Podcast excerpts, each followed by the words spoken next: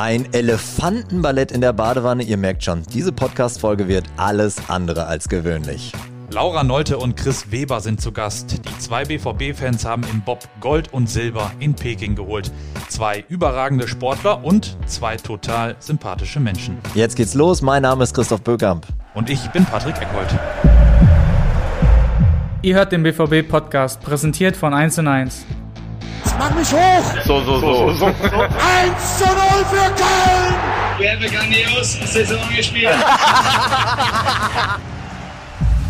Herzlich willkommen, ihr beiden. Schön, dass ihr bei uns seid und Glückwunsch erstmal zu euren Medaillen. Laura, starten wir mal mit dir. Ähm, ihr konntet es gar nicht so richtig fassen, du und deine Teamkollegin Deborah nach dem Sieg. Wie ist es heute? Konntest du es mittlerweile so ein bisschen verdauen, fassen oder hast du immer noch Gänsehaut, wenn du an den Moment der Goldmedaille denkst? Ja, so richtig äh, kann man es irgendwie immer noch nicht fassen, weil seitdem wir wieder zurück sind, hatte ich auch irgendwie noch gar keine ruhige Minute. Man äh, springt so von Termin zu Termin, was aber auch schön ist, äh, definitiv. Ähm, ja, aber natürlich habe ich jetzt auch schon ein paar Mal den Zieleinlauf gesehen. Der wurde schon mir ein paar Mal gezeigt und da kriegt man immer noch wieder Gänsehaut, auch wenn man dran denkt. Äh, ist es schon immer noch so ein bisschen surreal. Ihr hattet Grafiken vom Team Deutschland. Bei dir stand drauf, mit kleinen Schritten angefangen, um zum großen Ziel zu kommen. Wie lang war der Weg bis zu diesem Erfolg? Oh, der Weg war sehr, sehr lang. Ähm, damals habe ich ja angefangen noch in Unna mit der Leichtathletik, ähm, dann irgendwann in Dortmund weitergemacht, dann der Wechsel zum Bobsport und ja, da gab es viele Höhen und Tiefen und das war ähm, ein wirklich langer Weg und am Ende sieht das immer so einfach aus oder so ähm, denkt man, es lief vielleicht immer alles, aber ja, da gehörten schon sehr viele Rückschläge und Niederschlä äh, Niederlagen auch dazu. Ähm, aber umso schöner ist es am Ende, wenn man oben steht und auf das alles zurückschauen kann. Christopher, auch Glückwunsch zur Silbermedaille im Viererbob der Männer. Im vorherigen Interview hast du gesagt, dass der Bob- und Schlittenverband so richtig rasiert hat. Ja. Eigentlich schon das passende Fazit, oder? Ja, das kann man so sagen. Also ähm, wir sind, glaube ich, ähm, also der BSD, ähm, das äh, beinhaltet Rodeln, Skeleton und äh, Bobfahren äh, wären wir, glaube ich, im Medaillenspiegel auch auf Platz 2 ohne die restlichen Sportarten in Deutschland. Und das ist natürlich schon, das ist schon ein Statement. Also das musst du halt erstmal schaffen. Und ähm, ich finde, da äh, hat der BSD halt sehr viel geleistet und äh, ja, eine krasse Performance abgeliefert.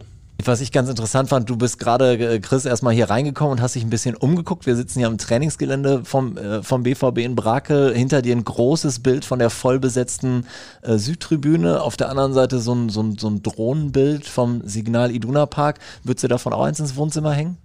ähm, ja, auf jeden Fall. Und ähm, ja, ich habe bei Brakel äh, drüben am Platz habe ich angefangen Fußball zu spielen in der E-Jugend. Ah, okay. Ähm, genau, also Fußball war immer so mit dabei. Ähm, ich habe jetzt nicht mit Bobfahren angefangen, als ich ein Kind war. Und ähm, aber es hat sich relativ schnell rausgestellt, dass ich äh, außer schnell laufen nicht viel kann, vor allem nicht am Ball. Und ähm, genau, aber äh, trotzdem ist der BVB so meine, meine große Liebe, was den Sport angeht. Ähm, wir haben eine Dauerkarte, mein Vater und ich. Und äh, ja, das ist schon äh, sehr geil, auch gerade hier auf das Gelände zu fahren und so. Das ist schon, äh, wo schon habt cool. Ihr, wo habt ihr die Dauerkarte? Ost, West, Nord, Süd? Haupttribüne. Haupttribüne. Haupttribüne. Ja. Ist okay. schon immer schön. Jetzt äh, das Spiel gegen Glasgow natürlich nicht so dolle. Ja. Ähm, aber da hat der Kommentator davon gesprochen, dass das Wunder in Anführungsstrichen von Malaga neun Jahre her ist. Da habe ich gedacht, ach du Scheiße, ey, da war ich im Stadion, neun Jahre ist eine lange Zeit. Da fühlt man sich richtig ja. alt. Ja, ja, ja, also man merkt, ihr kommt von hier. Laura, du wohnst ja auch hier. Ein, hat sich irgendwas geändert? Also wenn ihr jetzt beim Aldi in der Schlange steht, hat euch schon mal einer angetippt? Wie ist das? Also bisher stand ich noch nicht wieder irgendwo in der Schlange tatsächlich. Einfach viel unterwegs gewesen. Aber ach, ich denke, ähm, klar, das haben, ich denke sogar diesmal viele auch aus Unna und Dortmund verfolgt hier aus der Umgebung. Aber trotzdem ist Dortmund ja auch noch eine Fußballstadt und äh, Bobsport ist halt eben eine Randsportart. Äh, wie gesagt, ich denke, viele haben es verfolgt, ähm, auch über die Social Medias und so kriegt man das schon mit. Aber dass man jetzt so großartig dann erkannt wird oder so, weiß ich nicht. Ist denn da, sind denn jetzt die Zahlen da irgendwie signifikant hochgegangen? Habt ihr wahnsinnig viel bekommen an Feedback, weil du Social Media sagst? Also seid ihr jetzt bei Instagram doppelt so schwer wie vorher oder wie, wie ist das? Äh, ja, also jetzt nichts im Vergleich zu Fußballern oder so, aber schon so 4.000, 5.000 neue Follower kamen durch Instagram dazu und vor allem etliche Nachrichten und äh, Leute, die ja, die Rennen verfolgt haben, einem beglückwünscht haben, gesagt haben, wie sie mitgefiebert haben und so. Und da, da haben wir auch, also ich habe ein paar Tage gebraucht, um alles zu beantworten und das war halt schon echt richtig cool. Ihr habt beide jetzt gesagt, äh, dass ihr von der Leichtathletik äh, zum Bobsport gekommen seid und das machen ja die allermeisten. Warum eigentlich? Ähm, ja, du hast dann einfach gute Voraussetzungen. Ne? Beim Bob ähm, geht es darum, dass du schnell bist in erster Linie und ähm, dass du vielleicht so ein bisschen auch körperlich die Masse mitbringst. Und äh, wenn du dann in der Leichtathletik beispielsweise 100 Meter machst und da eigentlich zu schwer bist, also ich hatte immer 98 Kilo, bin eine 10,70 rumgelaufen, das ist jetzt äh, nichts Weltbewegendes, ähm, das ist äh, ja unter 11, aber halt nichts Wildes. Mm, Aber wenn du dann halt zu, zum Bobsport gehst und schon das Gewicht mitbringst, dann bist du natürlich prädestiniert für die Sportart. Und ähm, das ist halt oft so, ne? dass viele von der Leichtathletik, die halt in der Leichtathletik vielleicht nicht so den Anschluss finden würden, dann im Bobsport aber ähm, ja, durch die körperliche Veranlagung dann doch bestechen können. Und ähm, deswegen kommen auch viele Werfer zum Beispiel ähm, zum Sport, weil die halt einfach ähm, Explosivkraft ohne Ende haben und ähm, ja, in ihrer Sportart vielleicht jetzt nicht gerade ähm, den großen Durchbruch schaffen würden. Äh, was aber nicht heißt, dass jeder Sprinter oder jeder Leichtathlet jetzt mega gut wäre in unserer Sportart. Also es ist auch der ein oder andere, der äh, ja, äh, einen deutschen Rekord stehen hat, schon mal da gewesen und das war jetzt auch nicht so überwältigend. Also ähm, es kommt da so ein bisschen auf das Mittel zwischen äh, ja, Athletik, Explosivität und trotzdem auch Kraft und schwere, also Körper, schwerer Körper an, genau. Unter 11 ist Patrick übrigens früher im Schulsport auch gelaufen. er Selbstverständlich. sagen. Und ich habe ja auch ungefähr die Statur von Chris, wenn ich jetzt mal drauf gucke. Ja. 1,86 Meter groß, 108 Kilo. Na, komme ich doch auch mit meinen 1,95 nicht ganz drauf, muss ich sagen. Du hast bei dir selbst auch gepostet, du bist ein Malocher. Ähm, Wir haben eben schon gehört, du bist ein Dortmunder Jung. Die Definition von Malocher hast du da gepostet, Arbeitnehmer, der überwiegend körperlich hart und schwer arbeitet. Hast auch gerade gesagt, man muss sehr explosiv sein. Es gibt es wahrscheinlich auch in wenigen Sportarten, wo es so entscheidend ist, innerhalb von fünf bis sechs Sekunden auf Punkt zu funktionieren. Vielleicht kannst du das nochmal schildern, wie es bei eurem entscheidenden Lauf war und worauf es da ankommt. Ja, also ähm, im Viererbob ist es immer, ähm, ich sag immer Elefantenballett. Also äh, du bist, hast halt vier große Jungs und die müssen irgendwie in diese kleine Badewanne rein. Und ähm, ja, das ist halt schon äh, anspruchsvoller, als man denkt, würde ich sagen. Also die meisten Leute können sich gar nicht vorstellen, wie eng das in dem Ding ist. Und ähm, wenn halt beim Einstieg beispielsweise was nicht passt, dann kannst du eigentlich oben schon dann die Bremse ziehen, weil dann ist der Lauf in den Fritten. Und ähm, deswegen ist dann in so einem vierten Lauf natürlich auch, dann sagst du, okay, wir gehen jetzt hier kein übermäßiges Risiko mehr, der Pilot macht vielleicht zwei Schritte weniger und äh, du gehst ein bisschen kürzer, aber dafür bist du safe dabei. Und ähm, vor allen Dingen auf der Position 3, wo ich schiebe, ist halt immer das Problem, du, du hast ja eine Seitwärtsbewegung und sobald du aus der Startspur raus bist, ist ja Eis, ist sehr rutschig, ähm, ja, ist halt jede Seitwärtsbewegung eigentlich der Tod. Das heißt, du musst, bevor diese Spur aus ist, eigentlich diese Seit Seitwärtsbewegung abgeschlossen haben und dich hinsetzen. Und ähm, ja, das ist halt so ein bisschen die Problematik. Du möchtest eigentlich weit laufen, damit du möglichst viel Speed von oben mitnimmst. Aber du darfst es halt auch nicht zu sehr übertreiben, weil du dann halt den kompletten Lauf schon oben ruinierst. Ja. Vier Jahre arbeitet man dann wahrscheinlich auf so ein ähm, Event hin, vor allem auf die Olympischen Spiele. In Dortmund liegt selten Schnee. Wie können wir uns denn so einen äh, Trainingsplan für so eine Woche vorstellen? Ihr seid, glaube ich, beide ähm, Mitglieder beim BSC Winterberg.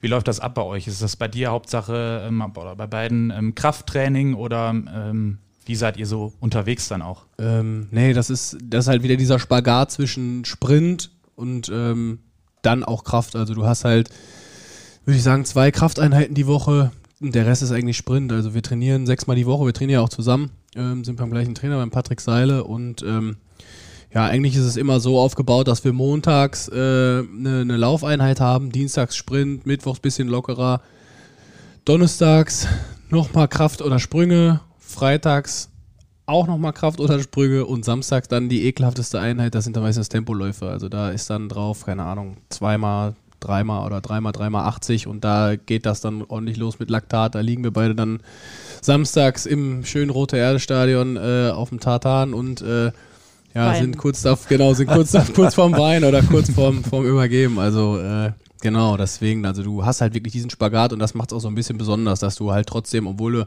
vielleicht über 100 Kilo auf der Waage hast, die 80 Meter relativ schnell laufen musst. Ich habe, äh, ich glaube, bei Insta gesehen, dass ihr, äh, das wird in Winterberg gewesen sein, auch mit so einem Ding auf Schienen arbeitet. Genau, das wollte ich auch gerade noch ergänzen. Also ähm, die, die ganzen krassen Tempoläufe sind vor allem äh, im Frühjahr und Frühsommer. Und desto näher es dann Richtung Winter geht, äh, fahren wir eigentlich jedes Wochenende dann auch nach Winterberg ähm, zum Anschubtraining. Und da haben wir dann so einen Bob auf Rollen, womit man den Anschub dann simulieren kann quasi. Und äh, ja, da schieben wir dann jeden Samstag, aber die Einheiten sind auch immer extrem anstrengend. Ähm, weil normalerweise in einem Wettkampf macht man ja zwei Schübe und dann äh, war's das. Aber ähm, ja, in so einer Einheit machen wir natürlich zehn, zwölf Schübe auch. Ähm, aber das ist natürlich extrem wichtig, um die Technik auch äh, für den Winter schon mal zu festigen, auch Einstiege und so weiter. Das kann man alles da theoretisch dran üben. Patrick hat gerade schon gesagt, äh, vier Jahre auf so ein Event hinzufiebern. Und ähm, wir haben das hier alle immer wieder in der Vorberichterstattung mitbekommen, wie kompliziert das dann auch wurde, wenn dann einzelne Sportler da ankamen und dann da plötzlich positiv getestet wurden, wo die dann hinkamen, um was die dann teilweise noch bitten mussten, damit sie wenigstens so ihre Form auch halten konnten, Tag für Tag. Jetzt mal Hand aufs Herz, ihr habt es jetzt hinter euch, es ist, es ist gut gelaufen, es ist richtig gut gelaufen, aber wie viel Muffensausen hattet ihr im Flugzeug da nach, nach China? Viel schon. Also ich muss sagen, gerade, also die Weltcup-Saison über ging es noch, aber desto näher es so Richtung Olympia kam, desto ängstlicher wurde man auch irgendwie, dass was passiert. Ähm, unser Bundestrainer hat sehr, sehr strenge Maßnahmen getroffen, was auch super gut war. Und da haben wir auch alle wirklich mitgemacht. Ähm, wir waren ja auch schon eine Woche, bevor wir rübergeflogen sind, in so einem Quarantänetrainingslager, damit sich keiner mehr ansteckt. Aber trotzdem hat man natürlich immer Angst, ja, im Flugzeug da, nicht, dass da irgendwer von den anderen Sportlern was hat oder so. Also die Angst ist schon, schon mitgeflogen, trotzdem wir halt viele Maßnahmen getroffen haben was man von Skifahrern oft kennt, ist, dass sie vor so einem Rennen nochmal oben stehen, bevor es losgeht und dann, dann drehen die immer so ihren Kopf und gehen die ganzen einzelnen Tore durch. Machst du sowas auch? Laura? Ja, ich als Pilotin äh, schon. Ich gehe mit meinen Händen ähm, dann die Bahn durch quasi, weil ich habe ja im Bob Lenkseile, mit denen ich lenke. Und ähm, bevor ich dann runterfahre, die Bahn, gehe ich das mit meinen Händen so nach, wie ich es dann in der Bahn später auch lenken möchte, wie ich es machen möchte. Ähm, gehe ich auch mehrmals durch, bevor ich runterfahre. Ich habe noch eine richtig doofe Frage, weil ich einfach auch noch nie, du hast das so schön gesagt, mit der Badewanne. Das war total Kino im Kopf, die vier Elefanten in der Badewanne. Ähm, wie luxuriös kann ich es mir darin vorstellen? Also da ist ja wahrscheinlich einfach alles rausgebaut und weggenommen, was irgendwie im ja, keine Ahnung, nicht notwendig ist. Also wie hockt ihr da? Wie viele Einschläge kommen da? Also hat man da äh, irgendwann auch mal einen blauen Fleck? Oder, oder wie, wie, muss ich mir, wie muss ich mir das, ja tut mir das ist nee, wahrscheinlich eine total doofe Frage, aber nee, wie muss ich mir das vorstellen? Also auf einer Skala 1 bis 10, Luxus ist minus 10. Also du hast einen Stahlrahmen, an dem, also wenn ich jetzt aus Bremsersicht spreche, du hast diesen Stahlrahmen, da wirst du quasi sauber saugen, passt du da rein, da hältst du dich fest und das war's. Also du hast im Zweier hast du Fußrasten, im Vierer ja, eigentlich gar nichts. Und dann äh, kommt es darauf an, wie äh, der Pilot, die Pilotin vorne das Ding lenkt, aber blaue Flecken hast du eigentlich immer. Also du hast äh, Bahnen wie Altenberg oder so, die sind so brutal, du hast da, äh, keine Ahnung, 6, 7G, das ist absoluter Wahnsinn. Das ist mit keiner Achterbahn zu vergleichen. Also wirklich, das ist geisteskrank. ähm, und ähm, da hast du eigentlich immer blaue Flecken. Also Oberschenkel sind immer blau, Waden sind immer blau. Ja, und die Mädels, die hinten drin sitzen, die sind ja ein bisschen kleiner, die fliegen halt auch noch mehr rum. Also die haben am Rahmen, schlagen die nicht an, das heißt, die rutschen auch mal nach links und rechts und ja, deswegen ist das für die vielleicht auch noch mal ein bisschen unangenehmer, da runterzufahren. Wenn ich irgendwas mit G höre, dann denke ich immer, hier so die äh, Rumpfmuskulatur muss dann, muss dann gut sein. Das, das hört man, keine Ahnung, zum Beispiel mal aus der Formel 1. Die sagen immer, Schultern nicht so viel, sondern eher so äh, Hüfte, damit, ne, wenn, wenn das Gefährt irgendwo hin will, dein Körper auch, auch, auch mitkommt. Wie ist das bei euch? Also trainiert ihr dann auch die ganze Zeit nur unterer Rücken und Bauch oder wie sieht das aus? Also das ist schon auch wichtig. Also ich als Pilotin muss sagen, ich habe ein bisschen mehr Komfort noch als die Anschieberin. Ähm, ich habe noch so einen kleinen Sitz, äh, quasi so eine Lehne, weil ich muss ja was Schöne sehen. Rückenlehne, ja. Ja, eine Rückenlehne. Jetzt nicht ein Sitz, aber Purer eine Rückenlehne. Neid blickt Also, über den also Tisch. doch nur minus 0,9 Ja, statt 10. bei mir ist nur minus neun, echt. ähm, ich sehe dann was und bei mir, ich merke die G-Kräfte dann auch ganz anders als die Anschieber hinten zum Beispiel. Für die ist das viel krasser, viel krassere Belastung für, für Rücken und Nacken. Ja. Ja, also du sitzt halt äh, im Zweier beispielsweise sitzt du ja so zusammengeklappt geklappt drin. Also du hast den Kopf quasi zwischen den Knien. Und äh, wenn du dann, ich nehme mal Beispiel Altenberg, in den Kreisel reinfährst, das ist halt ein Gefühl, das ist Wahnsinn. Ich habe einmal versucht im Kreisel, weil ich mit meiner Handposition nicht zufrieden war, das umzustellen, also mich woanders festzuhalten. Und ich habe im Kreisel meine Hände nicht hochnehmen können. Also Wow. das ist halt, äh, das ist wirklich absoluter Wahnsinn. Und du, wenn du darauf zufährst, das ist so eine lange Gerade, dann merkst du schon, wie der Wind so vorbeizischt und du weißt einfach, okay, jetzt, jetzt geht's gleich los. Du, du sitzt ja hinten, sie sieht's ja, aber wir sitzen ja hinten drin und sehen nichts. Das heißt, du sitzt dann drin, atmest zwei, dreimal tief und dann nimmst du einfach tief Luft und denkst dir, alles klar, und dann geht's in das Ding rein und äh, dann ab da ist sowieso nur noch festhalten und beten. Wie, wie anspruchsvoll äh, äh, war jetzt die Olympiabahn? sehr anspruchsvoll. Ähm, also das ist keine unbedingt sturzgefährliche Bahn. Es gab, ich glaube, äh, in den beiden Rennen nur zwei Stürze. Äh, da gibt es Bahnen, die sind sturzgefährlicher, aber sie ist technisch sehr, sehr anspruchsvoll gewesen. Ähm, also da gibt es viele Passagen, in denen man Zeit liegen lassen kann, viele äh, Kurven, nach denen man quer stehen kann, Geraden, auf denen man quer steht. Es waren auch Bergaufpassagen dabei, also sie war schon sehr speziell. Es gab ja, also widersprecht mir, wenn ihr es anders wahrgenommen habt, viel Feedback von den Sportlerinnen und Sportlern, dass das an den Städten selber wirklich top war. Also klar, ihr wart in so einer Wahnsinnsblase, teilweise ja, glaube ich, hinter drei Zäunen oder was versteckt. Ähm, aber habt ihr das auch so wahrgenommen, dass es äh, jetzt mal abseits von allem anderen, äh, was diese Olympischen Spiele betrifft, dass es für euch als Sportlerinnen und Sportler top vorbereitete und durchgeführte Spiele waren? Ja, also ich meine, Laura, ähm, weiß ich nicht, wie sie es sieht, aber für mich, ich war ja schon damals in Pyeongchang, habe die Olympischen Spiele mitgemacht und ich äh, bin da angekommen und habe sofort gesagt, okay, hier ist eigentlich, hier ist es viel geiler. Also äh, das war von, von A bis Z super organisiert, das äh, war wirklich gut gemacht. Die Leute, die da waren vor Ort, waren super nett zu einem. Ähm, man hat sich da nie irgendwie unwohl gefühlt oder so und ja, dass du halt diese Blase nicht verlassen darfst, das wäre hier in Deutschland oder egal in welchem Land genau das gleiche. Also, dass du da nicht mal eben Kaffee trinken gehst und damit vielleicht die ganzen äh, Olympischen Spiele dann ähm, irgendwie in Gefahr bringst, das wäre halt überall anders genauso und ähm, deswegen finde ich halt, kann man China oder dem Veranstalter halt einfach gar keinen Vorwurf machen. Also, das war einfach dem geschuldet, wie es halt aktuell ist. Ähm, die Jungs beim Fußball werden es wahrscheinlich genauso sehen und das wird auch wahrscheinlich genauso sein. Da ist halt auch nichts mit, äh, keine Ahnung, ich nehme mal vielleicht noch meine Freunde mit in die Kabine oder so. Deswegen, also ich fand das top. Wie war es denn mit der Feierei? Konntet ihr trotzdem ein bisschen äh, feiern? Laura, bei dir haben wir auf Instagram gesehen, ihr habt euch erstmal eine schöne Pizza gegönnt. Bildunterschrift war, man gönnt sich ja sonst nichts. Äh, sah sehr gut aus. Äh, wie war es mit dem Feiern nach dem Triumph? Ja, doch, das ging dann schon. Ähm, also, ich meine, wir waren dann ja auch alle drei Wochen schon vor Ort und da war dann auch klar, okay, hier ist keiner positiv und ähm, davor haben wir uns noch ganz streng an alles gehalten natürlich, aber nach dem Rennen durfte die Maske auch mal kurz unten bleiben für ein Stück Pizza und vielleicht ein Glas Wein oder so. Äh, nee, das ging dann schon und das gehört auch irgendwie dazu und ähm, ja. Habt ihr denn mit der Medaille um den Hals dann gepennt danach?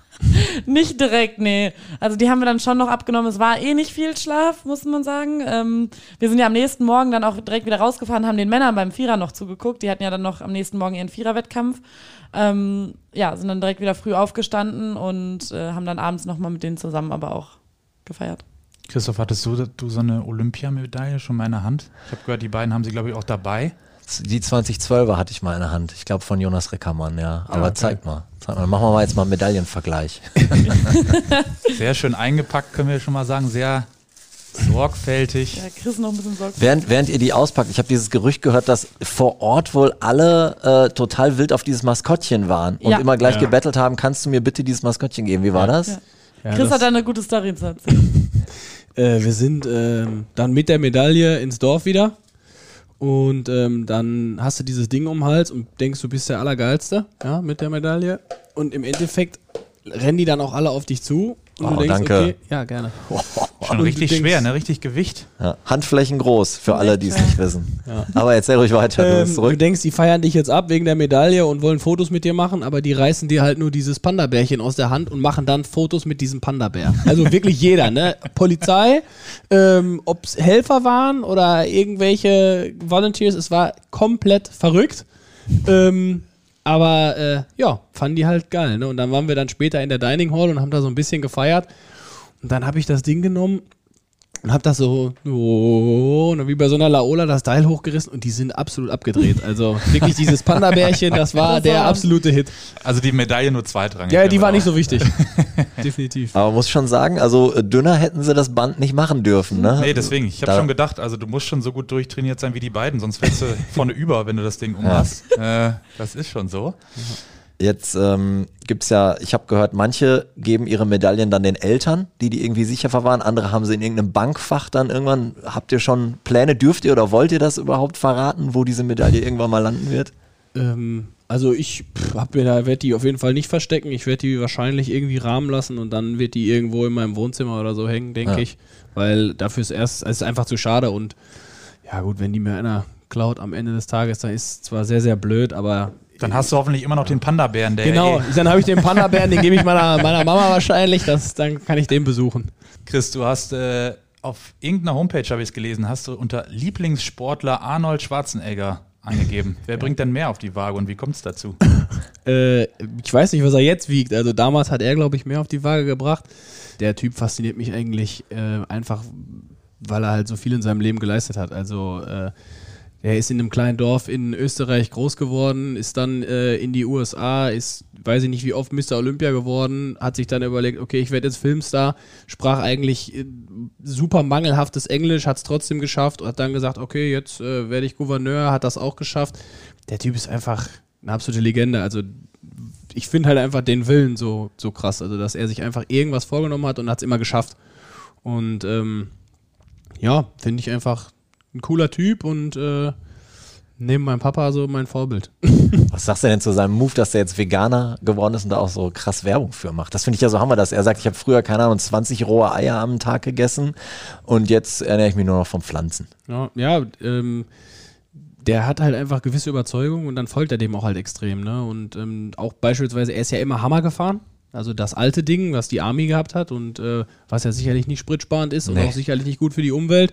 Und ähm, als äh, Gouverneur hat er sich für die Umwelt oder für den Umweltschutz eingesetzt und hat dann äh, auch den Hammer beiseite gestellt und mittlerweile fährt er ihn, glaube ich, äh, elektronisch. Ähm, der Typ ist halt einfach, ja, der ist einfach ein cooler Typ und wenn der sich was in den Kopf setzt, dann zieht das einfach durch. Ja, und vor allem lernbereit bis ins hohe Alter. Ja, ne? Das genau. finde ich, äh, finde ich echt super, ja. Ja. Ähm, jetzt muss man ja sagen, wenn wir euch als, als, als echte Ruhrpottler hier äh, äh, präsentieren, dann müssen wir euch ja gar nicht irgendwie verkaufen oder so. Ne? Wir haben ja schon gesagt, du äh, äh, joggst am Stadion vorbei und sagst hier Heimat, Dauerkarte und so weiter. Warum habt ihr denn, weil ihr hättet ja theoretisch auch sagen können, wir trainieren so viel in Winterberg, ihr hättet ja auch in Sauerland ziehen können. Erzählt doch mal, was, was gibt euch Dortmund, was gibt euch der, der, das Ruhrgebiet? Ja, in Winterberg geht nicht so viel ab, ne? also, das ist ja schon auch ein schöner Ort vielleicht, aber halt eher zum Bobfahren so. Äh, für, für uns jetzt speziell. Ich meine, ähm, hier in Dortmund ist einfach, äh, da, das ist lebenswerter. Also man kann hier was machen. Es ist auch schön hier. Also viele sagen immer, Dortmund ist hässlich, aber es gibt auch schöne Ecken in Dortmund. Voll, voll grün teilweise. Ähm, Ja, echt. Äh. Ja, und ähm, keine Ahnung, die Trainingsbedingungen sind ja auch gut für uns und hier macht es einfach Spaß zu wohnen, oder? Also für mich gibt es keine zweite Stadt. Also ich bin hier geboren, ich bin hier aufgewachsen. Äh, wie schon gesagt, ich habe bei Brakel Fußball gespielt, bei Hombro Fußball gespielt. Ähm, die, die, die Arbeit ist hier in Dortmund. Ich arbeite ja nebenbei und ähm, ja, ich, ich bin ja in einem bayerischen Team. Also der Johannes Lochner ist ja ein Bayer, ja, der wohnt in Berchtesgaden und dann hatten wir da auch immer unsere Trainingslager. Und der hat mir so oft erzählt, wie schön Berchtesgaden ist und wie scheiße Dortmund ist. Und ich habe immer gesagt, Kollege, das ist hier für dich vielleicht schön, aber ich finde das widerwärtig. Ich will hier nicht wohnen, ich würde hier nicht wohnen wollen. Du brauchst überall zwei Stunden hin, du kommst nirgendwo hin. In Dortmund ist doch geil. Du fährst 20 Minuten, da bist du in Bochum, da bist du in Essen, das ist alles um die Ecke. Ähm, ich, also das ist einfach die geilste Stadt für mich und mit dem Verein sowieso. Christoph, du merkst, wir haben uns die passenden und perfekten Das möchte ich aber auch sagen. ausgesucht. Wunderbar. Also, Ja. Mit, mit euch können wir noch ein paar andere Sachen in einer anderen Folge besprechen. Ich sehe das schon. Wenn wir jetzt hier die Südtribüne sehen im Hintergrund, ähm, wir haben euch eingeladen zum Heimspiel gegen Bielefeld. Ist die Vorfreude schon groß, die Medaille zu präsentieren vor einigen tausend schwarz-gelben BVB-Fans?